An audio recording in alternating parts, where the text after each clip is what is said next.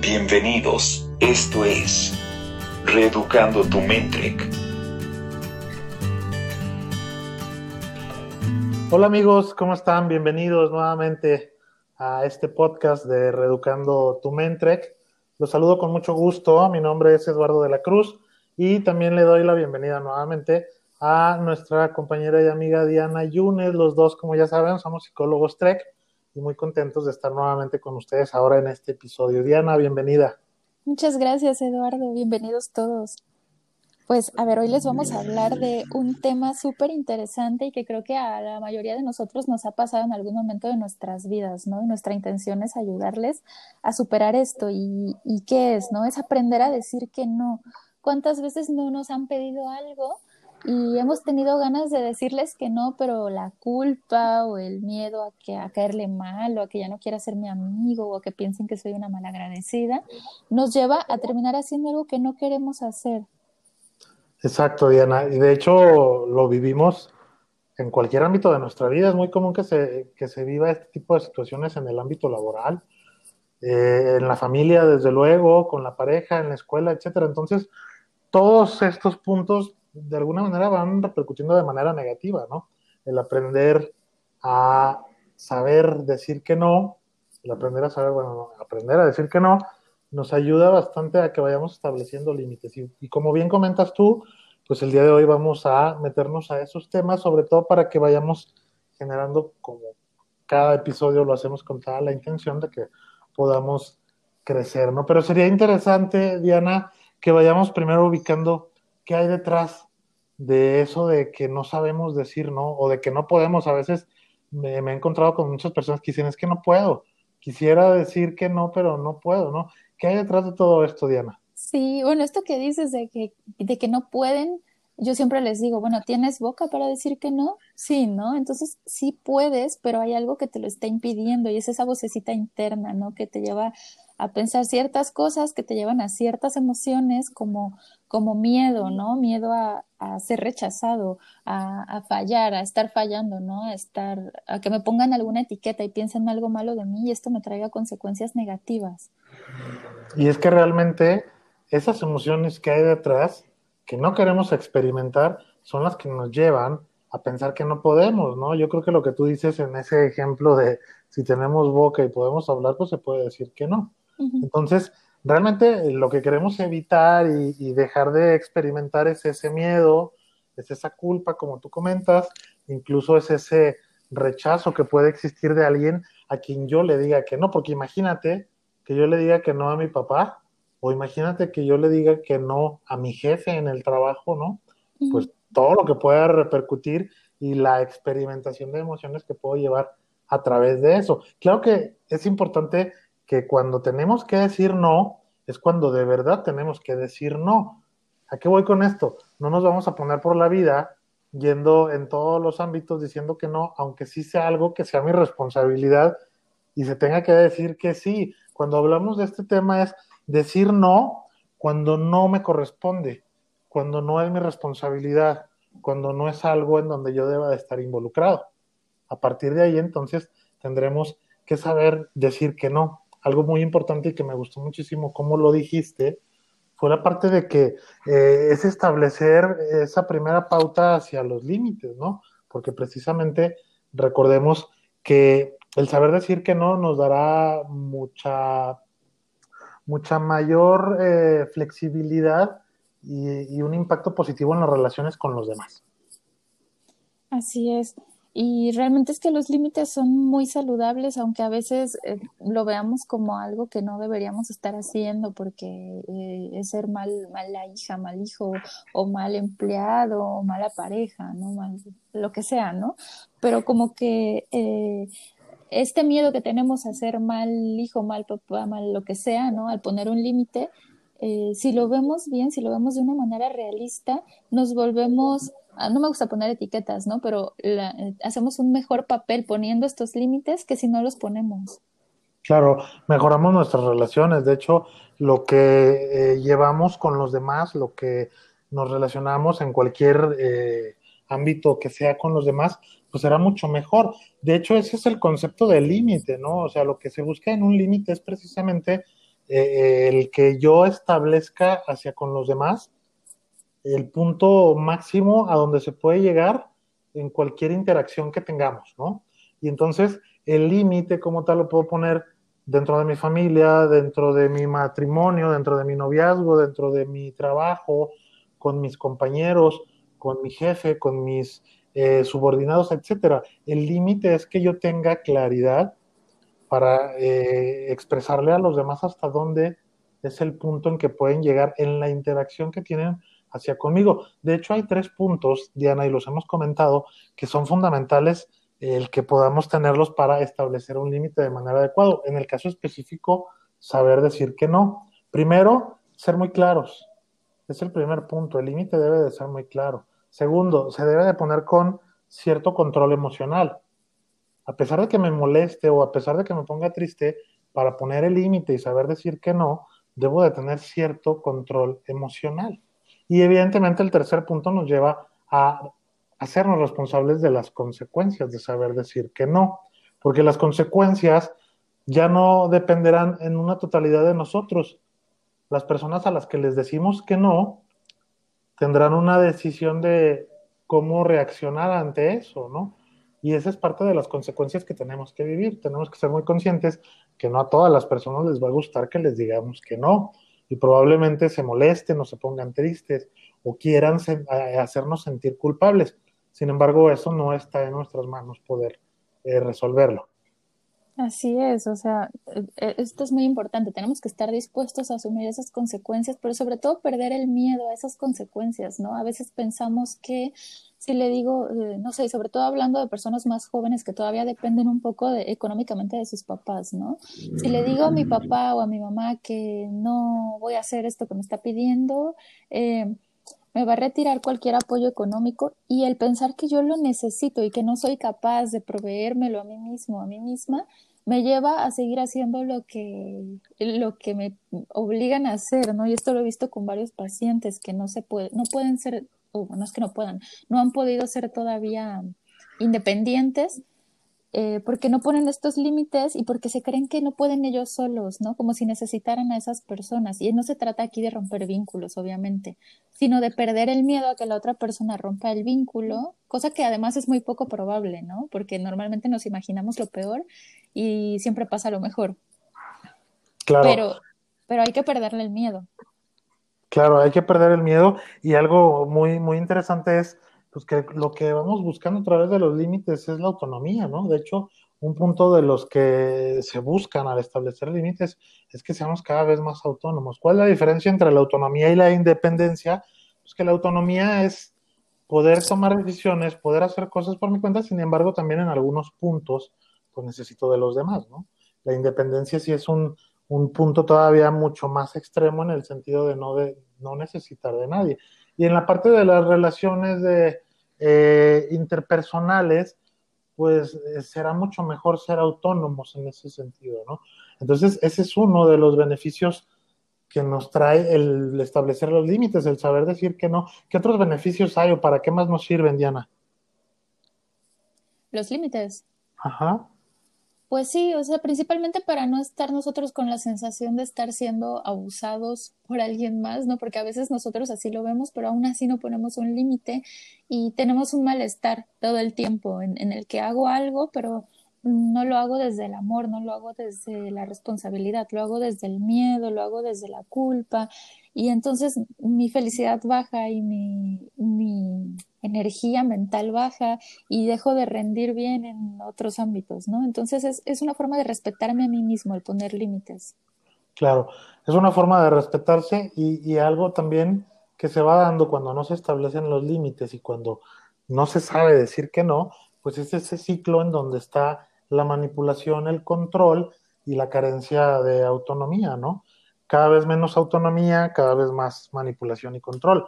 Y puede darse al revés, siempre y cuando tomemos las herramientas y nos dispongamos a hacerlo. Puede haber cada vez mayor autonomía y por consecuencia habrá menos manipulación y control. Como tú dices, el punto es llegar a, a respetarnos a nosotros mismos, ¿no? Así es. Y algo muy bueno que podemos hacer y que ayuda mucho es usar eh, la comunicación asertiva de la cual hablamos la, el capítulo pasado, eh, que se los recomendamos, eh, usarlo para poner también límites, ¿no? Tal vez no desde el explicar muy a detalle todo lo que yo estoy sintiendo, porque lo estoy sintiendo, aunque creo que sí ayuda, pero sí dejar muy claro lo que yo espero, el comportamiento que yo espero obtener de ti, no, no pensar que deberías de saberlo, ¿no? Entonces voy, te lo digo y pongo este límite claro del cual hablabas hace rato y es como empezar a reorganizar las reglas del juego, ¿no? De la interacción entre tú y yo. Claro, y que nunca es tarde, ¿eh? Porque luego hay personas que sí llegan a pensar que, ya para qué, ¿no? Que después de tantos años o de tanto tiempo, pues ya mejor seguir así, a pesar de que no me gusta, de que se me manipula y, no tengo una toma de decisiones, pues ya para qué, si así he estado viviendo estos días, estos años, estos meses, ¿no? Nunca es tarde, siempre, siempre se puede modificar eso. Sí, no, y mucha gente lo que más le detiene es pensar que por más que intente poner límites como con anterioridad no ha funcionado, ahorita tampoco va a funcionar, ¿no? Como si la otra persona no fuera capaz de, sí, de aceptar nuestros límites y en la medida en la que nosotros insistamos es como van a terminar respetándonos. Claro, sin embargo, lo que hay atrás, que es el miedo al rechazo, que es la experimentación de ciertas emociones que no son agradables, es lo que hace que yo vaya poniendo ese pretexto de decir, bueno, es que ya eh, mejor me, me, sigo llevando de esa forma, porque pues no, no se va a dar, ¿para qué, para qué estar insistiendo en algo que no se puede dar? Sí, entonces me gustaría que habláramos de qué pensamientos nos pueden llevar a, a, caer en la desesperación y a dejar de intentar poner estos límites y cómo cambiarlos, ¿no? También la contraparte racional y positiva que sí me va a ayudar a justo, ¿no? A que se me quite el miedo y empezar a hacerlo. Entonces, por ejemplo, eh, normalmente pienso que eh, acerca del rechazo, ¿no? Pienso que el rechazo es horrible, que, que yo no debería de ser rechazado y que está en mis manos no ser rechazado además, ¿no? Que si yo fallo, por eso es que me rechazan. Entonces empiezo a intentar cumplir las expectativas que creo que a veces ni me han dicho, ¿no? Pero lo que yo creo que otras personas esperan de mí, intento cumplirlo y es empezar a ponerme esta exigencia, este debería de cumplir con todo lo que esperan otras personas de mí. Y yo te pregunto a ti, Eduardo, ¿es posible esto? Fíjate que es bien interesante, porque aquí viene la mala noticia para todos los que nos escuchan. Al, al decir no, es probable que sí nos rechacen es probable que sí vivamos una situación de rechazo. Sin embargo, punto número uno, es algo que no está en nuestras manos poder cambiarlo, eso depende de la otra persona. Y punto número dos, si experimentamos el rechazo, es algo que no es insoportable, es algo en lo que yo puedo trabajar, es algo en lo que yo puedo manejar, sobre todo si voy desarrollando ciertas habilidades, ¿no? Sí, justo eso, ¿no? El pensar que el rechazo no duele a menos que yo haga que duela, ¿no? A menos que yo decida pensar algo malo acerca de que me rechazaron y algo malo de mí también, como que no soy suficiente o una de estas de estos pensamientos limitantes que todos hemos tenido y entonces yo hago que duela, pero realmente el que me rechacen no duele, solo es incómodo, solo es triste. Claro, y es normal que sienta yo tristeza porque me rechacen. Sin embargo, mi tristeza no debe interferir en mi funcionalidad en todos los ámbitos de mi vida, ¿no? Son puntos muy importantes y ya son recomendaciones que incluso ustedes que nos escuchan pues ya pueden ir tomando para que lo vayan practicando, como hemos hecho énfasis también en eso de la práctica de la práctica, ¿no? Hay otro pensamiento que, que, que tiene que ver mucho con las expectativas también, Diana, ¿no?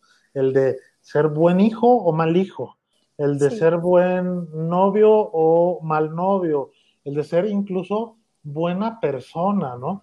O mala persona. Todos estos conceptos tienen un nivel muy alto de subjetividad, o sea, ¿qué es lo que define un buen hijo o un mal hijo? ¿Qué es lo que define una buena persona o una mala persona?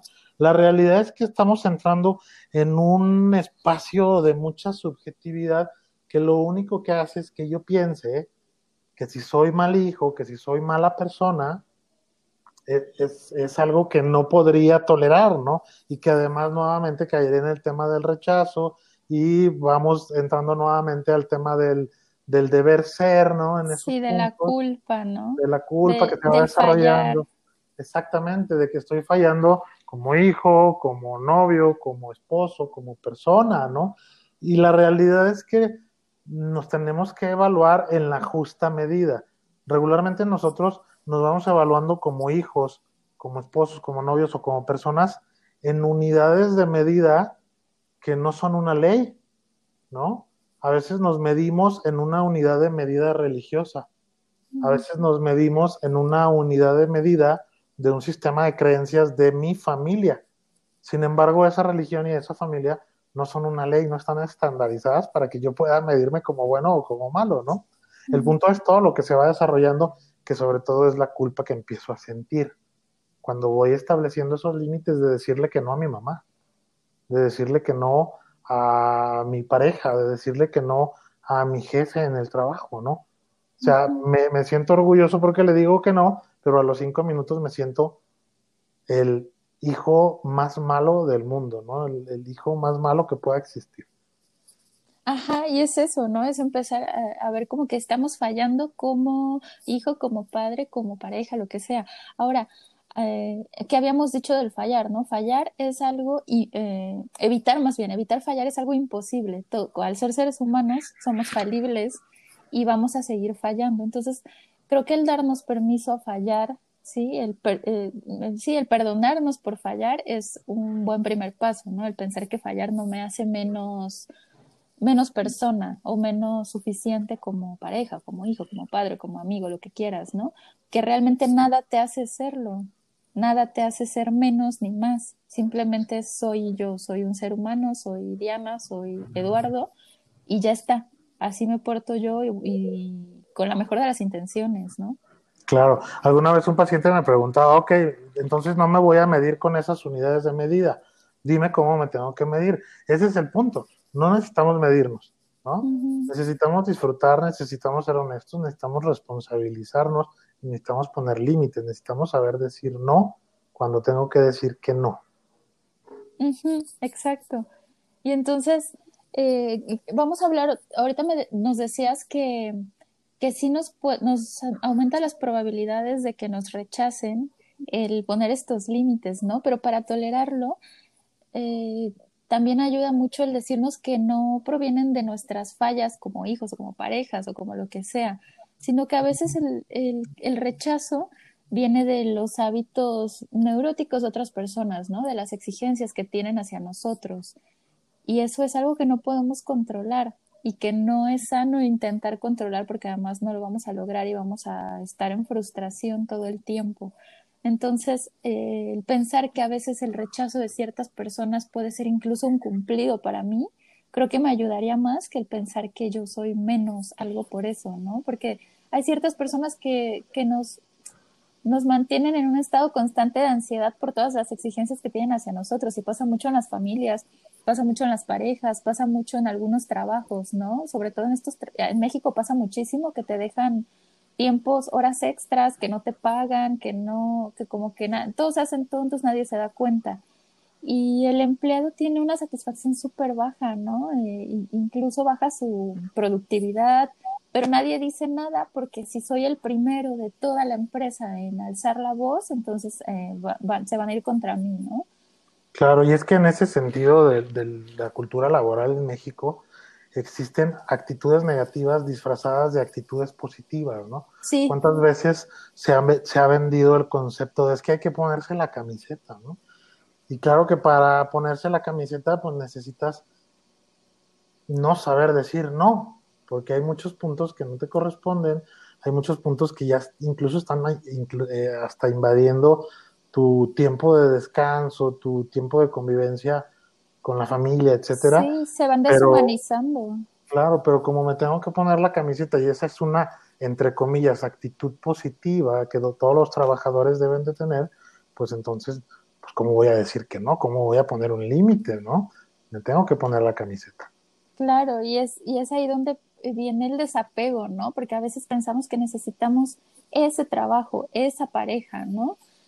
Pero, ¿qué pasa? Que si mi trabajo mi pareja me están midiendo con esta vara de perfección con la que, y además me invitan a mí a medirme con ella, y yo ya intenté todo y no puedo zafarme, ¿por qué estar pensando que necesito específicamente ese trabajo o esa pareja, no? ¿Por qué no Claro. perder el miedo a perderlos? No significa que ya los voy a dejar, que voy a renunciar, que voy a, a dejar a mi pareja y a darme por vencido, sino perder el miedo a perder eso, ¿no? Ver, empezar a, desde la postura de la curiosidad, empezar a ver qué pasa si pongo un límite con mi pareja, ¿no? Luego las parejas se pelean por cosas, tan- no sé, por ejemplo, el baño, ¿no? No me abres la puerta del baño. Esto es una, una eh, pelea que me han dicho ya varias parejas y que puede sonar a tontería, pero es un límite, ¿no? ¿En qué momento me dijiste que no te gustaba que te abriera la puerta? No me lo dijiste, solo No si hubo pusiste que yo tenía que saberlo, no hubo un límite claro. Ajá. Y, y retomamos lo que hemos visto en el capítulo anterior, ¿no?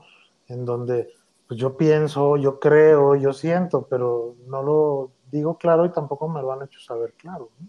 Sí, ¿y qué pasa? Que de repente ya exploto, ¿no? Después de 10 veces o 20 o 30 que me aguanté que me abrieras la puerta y no te dije nada porque cre- creo que tú esperas que no te diga nada, yo reviento y te lo digo de la peor manera, de la, del, hablando del sincericidio del que hablábamos el capítulo pasado. ¿Y qué pasa, no? Genero conflicto. ¿Qué hubiera pasado?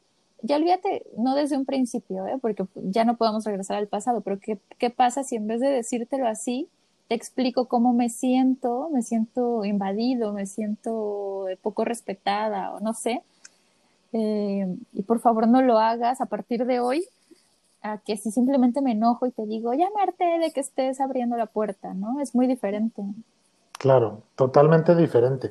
Recuerden, los límites, el saber decir no, como un ejemplo muy claro de los límites, nos ayudan bastante a que mejoremos las relaciones con los demás en cualquier ámbito, ¿no? Y bueno, las recomendaciones ahí están, las definiciones y todo lo que tenemos que ir practicando para que de verdad pues, lo llevemos a nuestro día a día, en nuestra rutina del trabajo, de la familia, de los amigos, etcétera. Un tema muy, muy interesante que sin duda nos ayudará muchísimo a que podamos ir mejorando, Diana.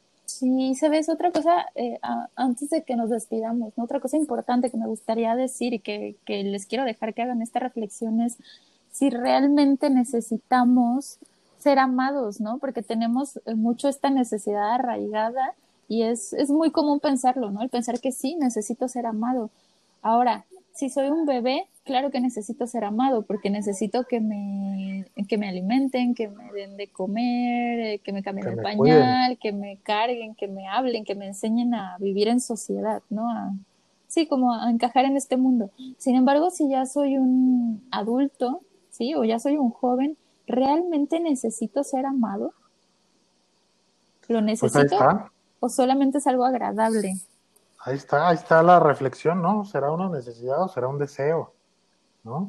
Ahí está la reflexión para todos, sería un buen punto y de ahí vamos partiendo hacia todo lo demás. Diana, ¿dónde te podemos encontrar? ¿Cuáles son tus redes? Bueno, mis redes me encuentran en Facebook como psicóloga Diana Yunes, en Instagram como Trek México y en internet como www.trekmexico.com. Muy bien, pues ya saben, si quieren contactar a Diana, ahí están sus medios.